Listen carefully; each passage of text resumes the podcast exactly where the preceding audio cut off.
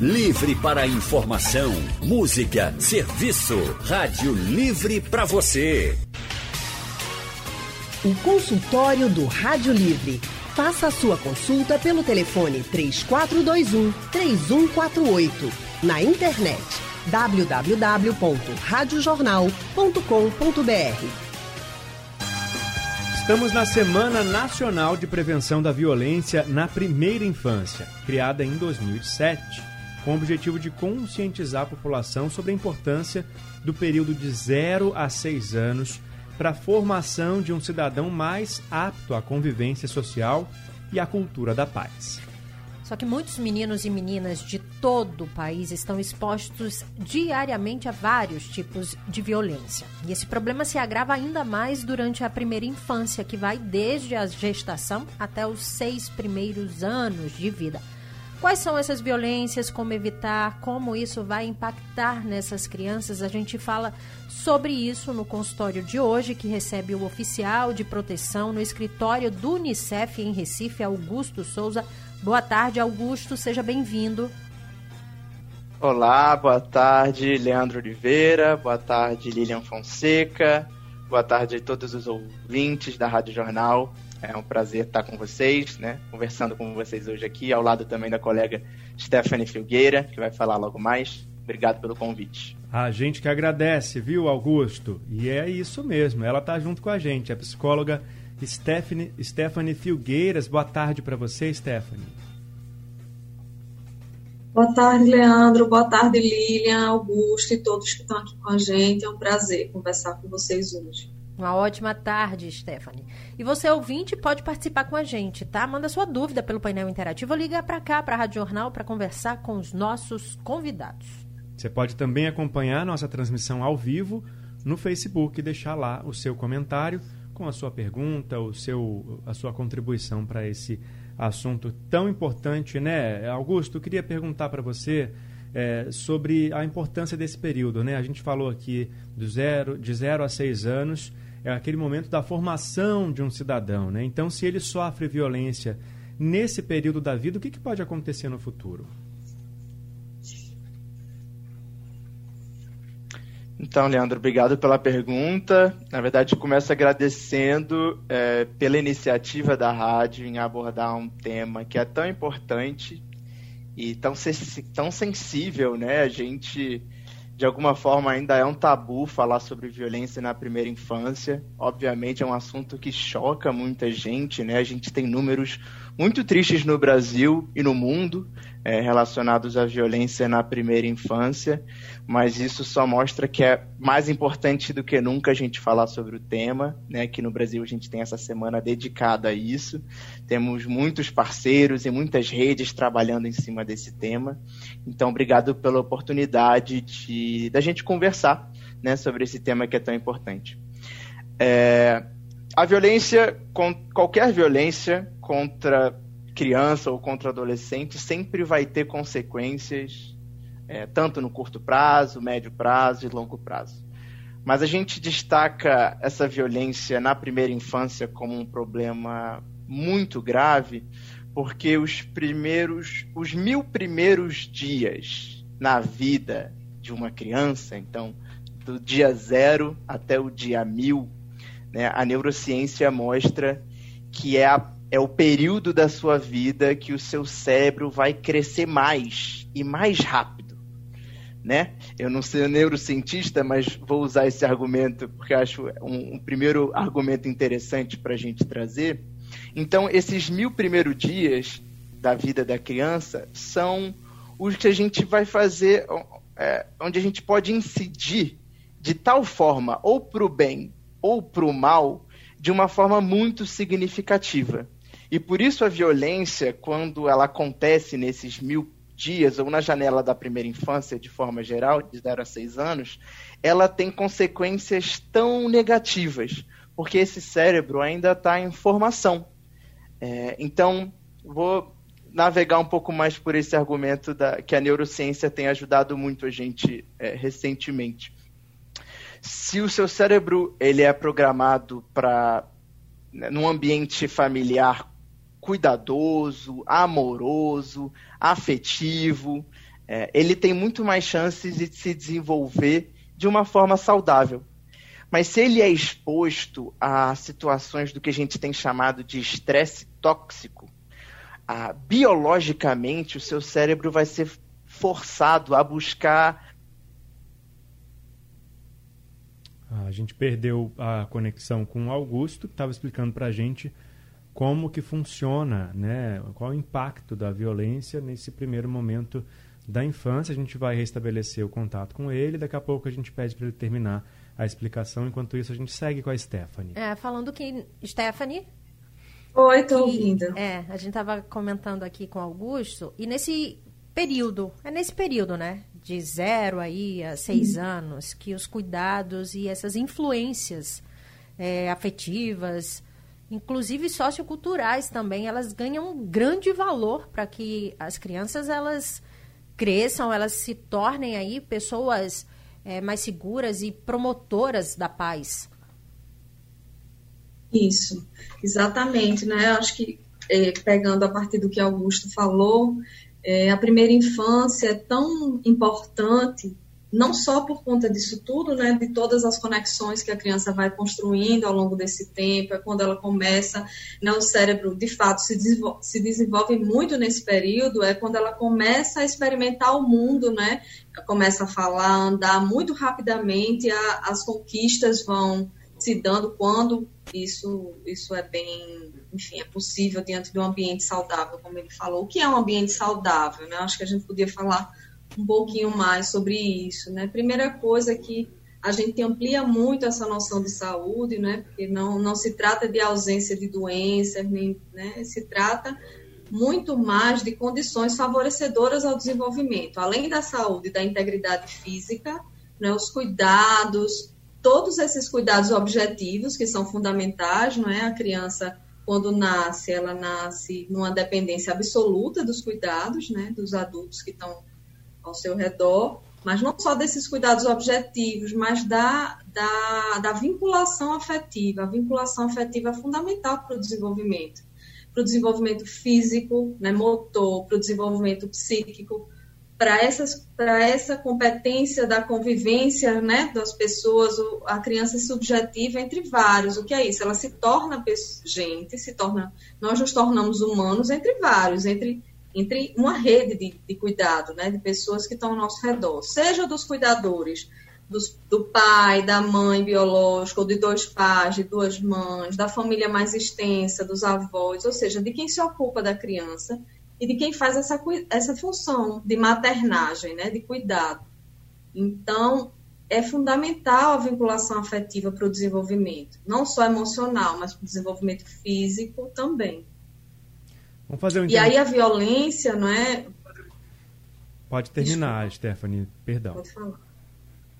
Não, então, é a violência nesse período, ela, ela pode trazer consequências muito difíceis também, não é?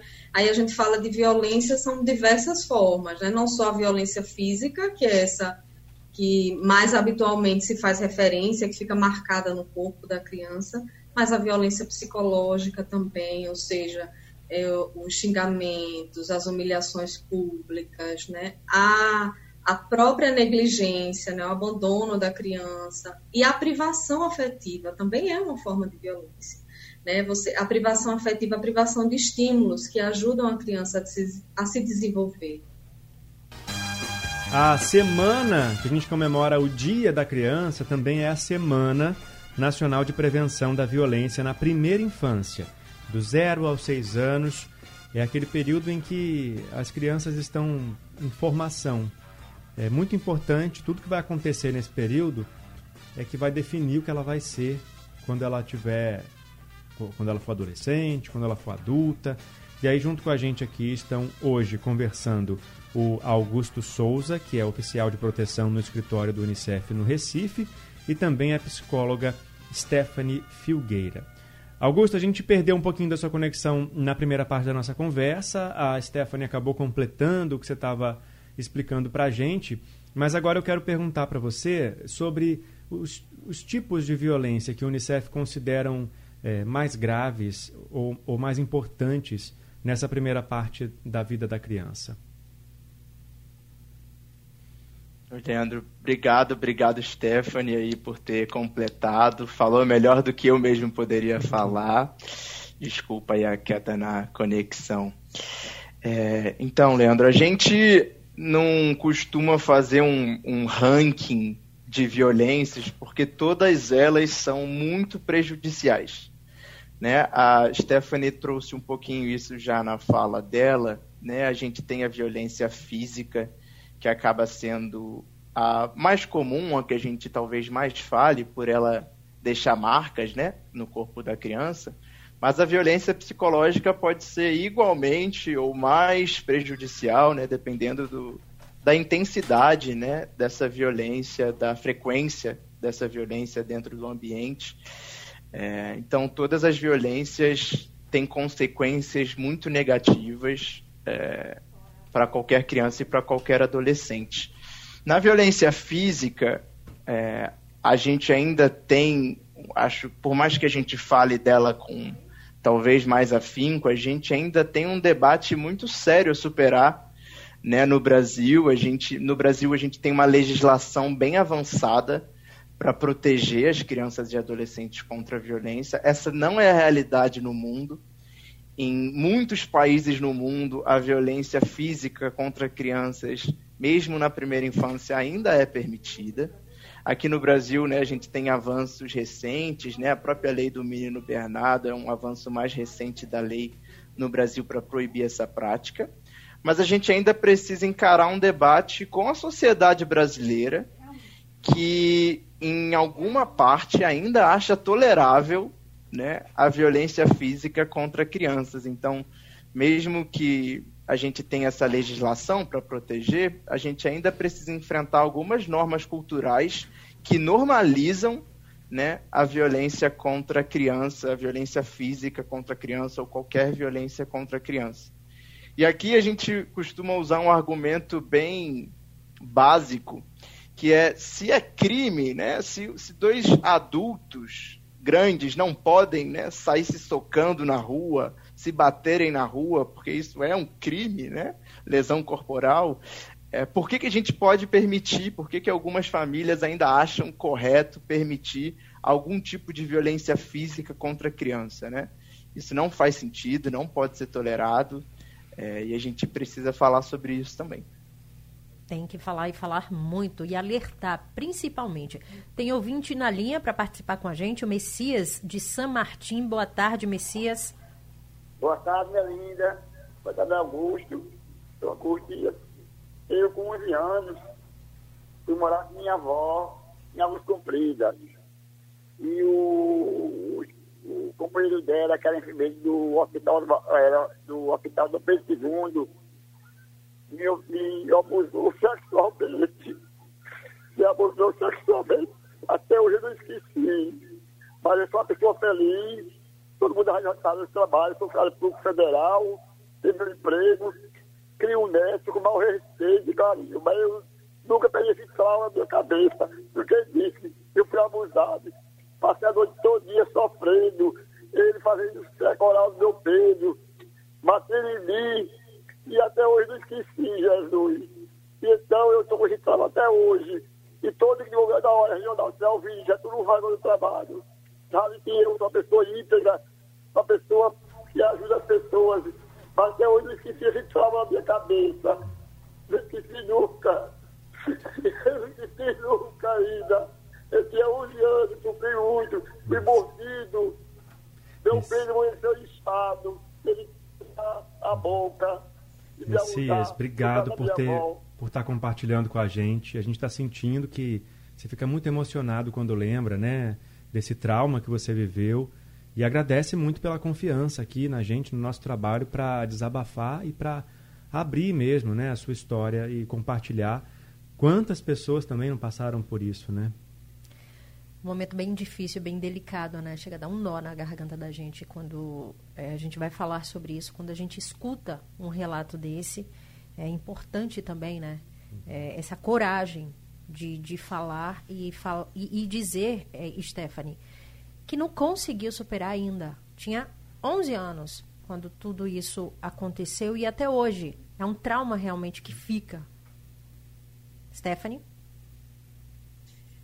Pois é, e assim, primeiro também agradecer, não é, a, confiança no espaço, mas dizer, né, Messias, que a gente é, acha que é fundamental nessas situações de intenso sofrimento, né, de intensa angústia, né, de fato, numa situação de é uma violência terrível, como todas as outras, mas a violência sexual ela ela tem essa essa dimensão, né, do, do de quem está ali é tomado como objeto, não é tomado como sujeito. Então se esquece um pouco que ali tem uma pessoa com sentimento e uma simetria grande, né? Eu acho que é isso que caracteriza essa esse tipo de, de violência também, a simetria, né? Ou seja, um adulto é, e uma criança que ainda está, que estão em linguagens diferentes. O que, é que a gente diz quando é, né, quer dizer com isso? A procura do amor é outro, não é o amor sexual.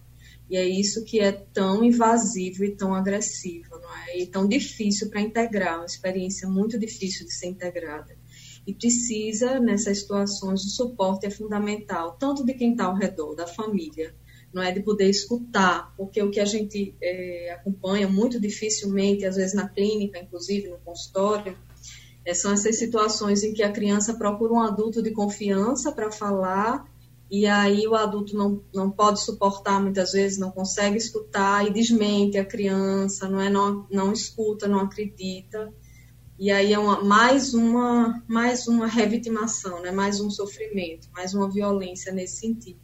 Então, para a Messias que falou agora, né, eu acho que é fundamental procurar um espaço, sim, uma, de escuta, uma psicoterapia, para falar sobre essa dor, sobre esse sofrimento e tentar é, integrar essa experiência tão difícil, né, tão terrível.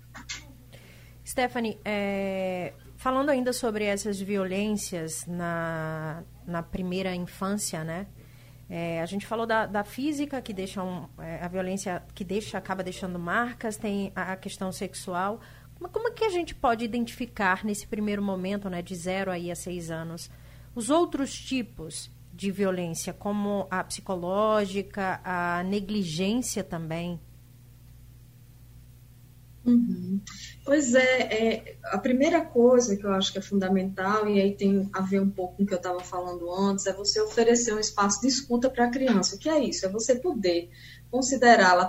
Quando você considera a criança como um sujeito, né, e aí um sujeito de direitos, ou seja, tudo isso que a gente estava falando, direito à proteção, à saúde, à educação, mas também a escuta e a participação, né, do lugar dela de criança, do lugar de sujeito em desenvolvimento ainda, de, em construção, ela pode falar sobre o que ela sente, sobre o que ela entende e compreende do mundo.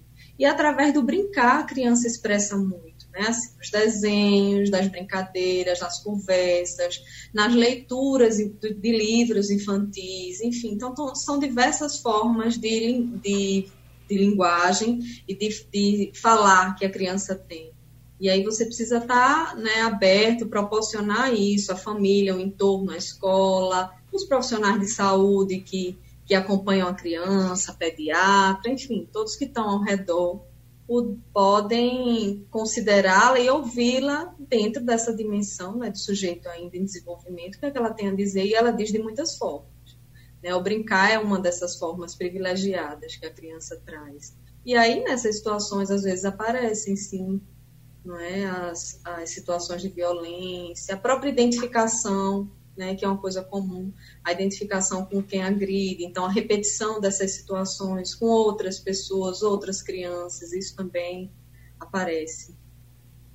Uma forma de se identificar. Não é agora, claro, que é muito mais é, difícil, porque como a gente falava antes, né, Augusto também trazia, que a violência física ela fica marcada no corpo. Então, é muito mais fácil você perceber os, os efeitos, né? Mas a violência psicológica, a negligência também também tem suas suas formas de se mostrar. Né? E aí um olhar atento, cuidadoso e sensível pode, seja da família, seja do entorno, né, do território, das pessoas que estão ao redor, da escola, pode, pode sim ajudá-la nesse momento.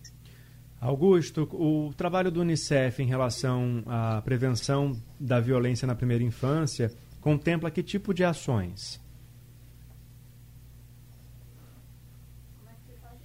Obrigado, Leandro, pela pergunta. Também não tenho como deixar de agradecer o Messias né, pela confiança nesse espaço.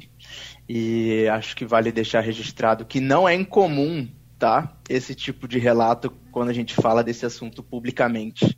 Seja numa entrevista na TV, na rádio, e eu acho isso importante que os ouvintes é, entendam, às vezes numa roda, às vezes numa formação com assistentes sociais, com alguém da saúde, com um grupo, é, onde se coloca um espaço para ouvir as pessoas, não é incomum que esse tipo de relato surja, tamanha a gravidade violência e nível de trauma que esse tipo de violência causa. Então, obrigado, Messias. É, espero que você consiga procurar ajuda, né? É, como a Stephanie sugeriu. Então, o Unicef trabalha no mundo inteiro, né? Muitos temas, entre eles a primeira infância.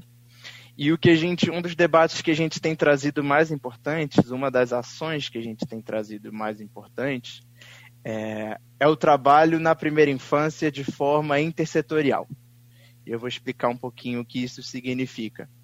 Algumas cidades, alguns estados, e Recife, inclusive, é um bom exemplo disso, tem algumas ações específicas é, para a primeira infância, é, boas ações, ações integradas, ações que trabalham com a família, né, que pensam esse cuidado familiar desde a gestante até né, os cinco ou seis anos completos. Mas muitas vezes falta nessas ações é, ações integradas entre saúde, educação e assistência social.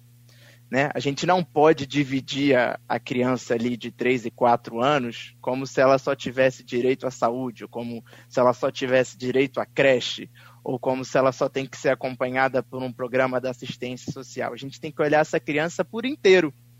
E a primeira infância é um, uma janela de oportunidades que a gente tem é, de investir nessa criança e ter retornos que são significativos é, para a vida inteira. Né? A gente vê a primeira infância como uma janela de oportunidades e a gente tem tentado convencer o poder público a nível federal, a nível estadual e a nível municipal que o investimento na primeira infância é o melhor investimento que você pode fazer enquanto gestor público se você quer uma sociedade melhor, mais igualitária, mais justa, né, com cidadãos é, formados e aptos a conviver em sociedade. Temos mais um ouvinte, o Zacarias, da UR3. Boa tarde, Zacarias. Boa tarde, meu amigo Leandro. Boa tarde, Lília Fonseca. E boa tarde, doutora, todos os ouvintes da Regional. E Val, que atendeu aí agora a pessoa especial. É, é, duas perguntazinhas. Primeiro, aonde eu moro aqui, tem muitas mães que elas é, violência muitas criancinhas, tá entendendo? Aí a gente fica observando, a gente tem até um receio de denunciar. Aí eu queria saber com a doutora aí, o intermédio, assim, de, de, de procurar, e eu quero saber o número do telefone, para a gente entrar em contato, para ver, primeiro, uma posição e outra coisa também. E tem os idosos, porque os idosos também é meio que uma criança, não é isso? Eu queria saber com a doutora a informação direitinho. Eu lhe agradeço. Um bom fim de semana para todos vocês. Que Deus abençoe. Tá bom, amiga? Amém, Zacarias. Para você também. Stephanie. Bom, para eu tem várias formas de cuidar, mas Zacarias, assim, acho que você dá o suporte, chegar junto, as, as situações de vulnerabilidade são intensas, das famílias também, né?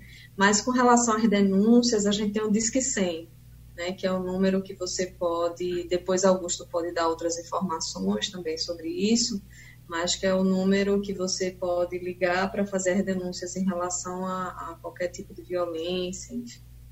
E aí agora, só para dizer, não é que outras formas de violência a gente não tratou disso ainda, mas a partir do que Augusto trouxe, é, primeiro é esse desafio enorme que é também, né, lá no CPPL a gente faz parte da Rede Nacional Primeira Infância e e da rede, do grupo gestor da rede Primeira Infância de Pernambuco, que é essa visão integrada da criança, né? Ou seja, um sujeito que demanda cuidados em rede, né?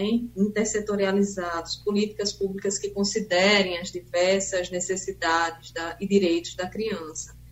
É, e assim, outra violência grande também é essa violência estrutural, né? ou seja, a violência a, a qual as crianças, adultos todos são submetidos, muitos são submetidos, que é essa viver nessas condições de vulnerabilidade tão grandes, né? ou seja, sem acesso à educação, à saúde, a saneamento.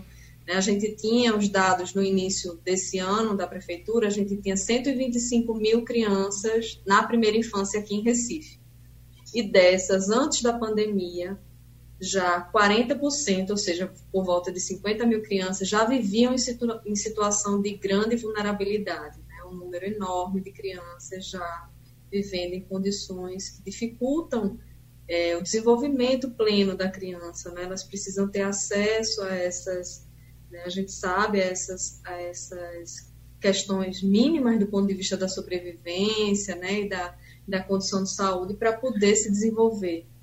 Eu acho que vai muito é, junto com o que Augusto estava falando, né? a importância de, de um olhar para a criança, de um olhar para a primeira infância e de políticas públicas que, que considerem todas essas dimensões, né?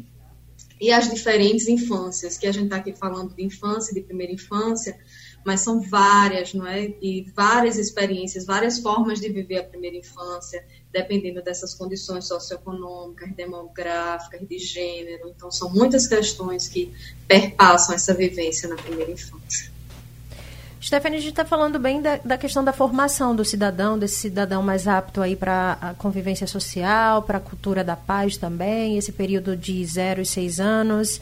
É, nesse período, acabou sofrendo uma violência, seja ela qual for, desse tipo aí, que qualquer uma que vocês estão citando, acaba mudando, é, não tem uhum. como, a formação desse ser. Tem como reverter? Tem um momento que dá para dizer, opa, dá para reverter a partir daqui? Pois é, essa é uma questão fundamental, né? Eu acho que as, é, a primeira coisa que a gente pode falar é da capacidade de resiliência, né? Das crianças, ou seja, que vivem. O que é isso? É a condição de você suportar e poder retornar, não é, ao patamar do desenvolvimento, enfim, diante de situações de intenso sofrimento, né? E você apostar na capacidade da criança. Agora, claro isso com todo o suporte, com todo o cuidado necessário, né? Então, não, quer, não, não necessariamente a gente sabe que essas situações todas, como Augusto trouxe, eu também já falei, tem um impacto, podem ter um impacto muito negativo no ponto de vista do desenvolvimento, né, do sujeito. Mas com elas também podem ser atenuadas com os cuidados que vão se construindo em torno da criança, né? As, os acompanhamentos, seja uma, um acompanhamento psicológico, né? Que em várias situações dessas é necessário, os cuidados da família, do entorno, né? A, a possibilidade de vinculação das pessoas na escola, em todos os ambientes em que a criança é, frequenta e das quais ela participa, né? Faz parte. Então, o cuidado, a escuta, ou seja, a possibilidade de falar sobre o sofrimento, né? Eu sei que é muito difícil escutar, não é? E é muito difícil ouvir essas situações de sofrimento, ainda mais de crianças tão pequenas, né? Mas poder falar sobre o sofrimento, poder tentar integrar essas experiências, né? Dar um sentido para elas, construir novas significações diante disso é fundamental.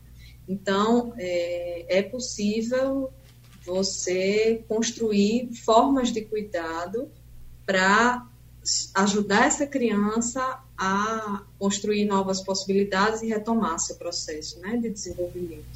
Augusto, para a gente encerrar o nosso consultório de hoje, eu vou pegar de novo o, o, o exemplo do Messias, que ligou para cá agora há pouco. Ele falou que foi abusado, ele sofreu violência sexual na infância, está até hoje muito impactado, muito emocionado, muito mexido com tudo isso, e foi no ambiente familiar, foi pelo padrasto dele. É, qual o trabalho que tem que ser feito com as famílias também, para que é, haja a prevenção da violência, porque também como é, você falou no comecinho da nossa conversa, existe uma cultura da violência, né? Aquela aquela história de que ah, eu tenho que dar umas palmadas e, e que é assim que, que educa, se eu bater é que aprende.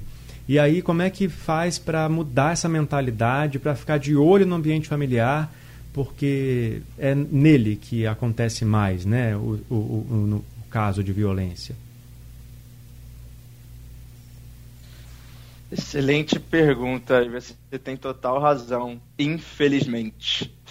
Né, os dados do Disque 100 mostram que até quase 80% das violências sexuais cometidas contra crianças e adolescentes, e aí muitas crianças, inclusive bem novinhas, são no ambiente intrafamiliar, ou seja, por algum parente ou algum é, amigo da família, alguém que a criança já conhecia. É, e nessa época de pandemia, né, de, de distanciamento social, a gente ficou mais preocupado ainda né, com isso, porque essas crianças não estão frequentando a escola, como elas vão denunciar, elas podem potencialmente estarem convivendo com seus agressores. Então, é um tema muito urgente e de muita preocupação. É, você perguntou como trabalhar com as famílias é, e citou o caso da violência física. É, e aqui é importante fazer essa relação, porque é, é uma cultura de violência que a gente tem que enfrentar em todas as esferas. Né? Às vezes a gente acha que só dar uma palmada ou bater no seu filho não está ligado com a violência sexual, mas isso está ligado sim. Né? Os estudos mostram que a cultura, a normalização da violência contra a criança passa por todos esses aspectos. A nossa postura e a nossa, inclusive, legislação no Brasil diz que nenhuma forma de violência contra a criança é tolerada. Né? Nenhuma pode ser aceita. Então a gente tem que combater todas elas, seja uma palmada, seja violência sexual. É, e para mudar isso, né, para mudar essas normas sociais, é um trabalho de formiguinha e é um trabalho do coletivo. E aqui eu faço um link com a pergunta do Zacarias, né? Porque a pergunta dele sobre denúncia também tem a ver com esse trabalho de mudança de cultura e de conversa com as famílias. Por exemplo, ele quer denunciar, mas ele não se, não se sente seguro. Ele não sabe que existe, por exemplo, o canal que a Stephanie comentou, que é o Disque 100, que é um telefone gratuito, né, que ele pode fazer uma denúncia anônima e ele tem que denunciar, mesmo que seja só uma suspeita. Né? A gente, enquanto sociedade brasileira, a gente tem o dever de denunciar. Não é o nosso trabalho fazer investigação. Né? Para isso existe o trabalho da polícia. Se a gente suspeitar que uma criança ou adolescente está sendo vítima de qualquer violência, psicológica, física, sexual, negligência, a gente tem o dever de denunciar. Um canal é o Disque 100, que a Stephanie já trouxe. É, você também pode fazer isso por um aplicativo de celular que se chama Direitos Humanos Brasil. Também é gratuito e você pode fazer a sua denúncia anônima. E você pode procurar o Conselho Tutelar do seu bairro.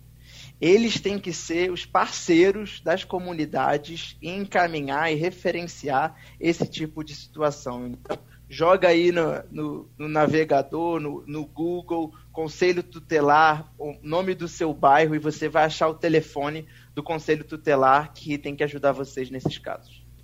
Muito bem, Augusto. Ótimo, ótima informação para a gente encerrar a conversa no nosso consultório de hoje com esse serviço de denúncia, né? São vários canais, então, que o Augusto colocou à disposição. Diz que sem o Conselho Tutelar do seu bairro e o aplicativo Direitos Humanos.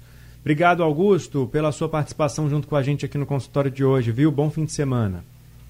Obrigado a vocês, obrigado, Stephanie, obrigado a todos os ouvintes, Messias, Zacarias. Um abraço. Muito obrigada, Augusto. Uma ótima tarde para você. Excelente final de semana. Stephanie, muito obrigada também por sua participação, seus esclarecimentos. Obrigada, Lilian, Leandro, Augusto e todos que participaram aqui com a gente. Muito obrigado também, Stephanie. Olha, se você quiser ouvir de novo o consultório de hoje, espera um pouquinho, daqui a pouco ele está disponível no site da Rádio Jornal e nos aplicativos de podcast. Sextou para mim, Lilian Fonseca. Para mim também. Então, bom fim de semana para você, bom fim de semana para todo mundo que acompanhou o Rádio Livre dessa sexta-feira. Ótimo final de semana para você, Leandro, para todo mundo. A produção do Rádio Livre é de Gabriela Bento, no site da Rádio Jornal Isis Lima e Urineri. Trabalhos técnicos de Edilson Lima, José Roberto Camutanga e eu de Souza. Diana Moura, a editora executiva e a direção de jornalismo de Mônica Sugestão ou comentário sobre o programa que você acaba de ouvir, envie para o e-mail ouvinte@radiojornal.com.br ou para o endereço Rua do Lima 250, Santo Amaro, Recife, Pernambuco.